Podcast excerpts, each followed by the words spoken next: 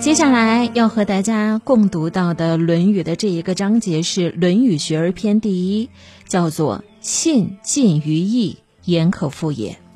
人要守信，无信不立。答应的话一定要做到。《论语》中的子路就是这样的人。历史上有著名的季布一诺千金的故事。秦末有一个叫季布的人，他特别讲信义，只要他答应过的事儿，就会想方设法办到。当时流传着这样的谚语：“得黄金百斤，不如得季布一诺。”楚汉之争，季布作为项羽的骁将，多次为难过刘邦，刘邦对他恨之入骨。刘邦夺得天下之后，悬赏缉捕季布，季布被迫逃亡。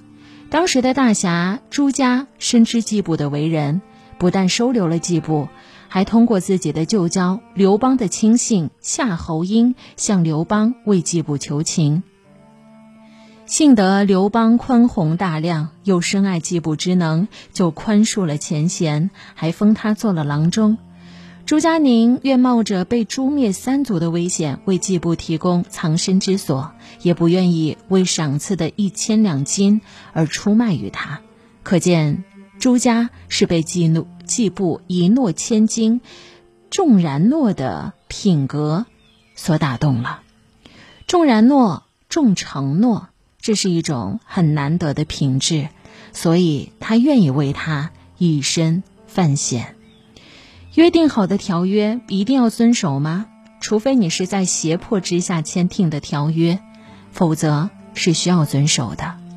这就是信近于义，言可复也。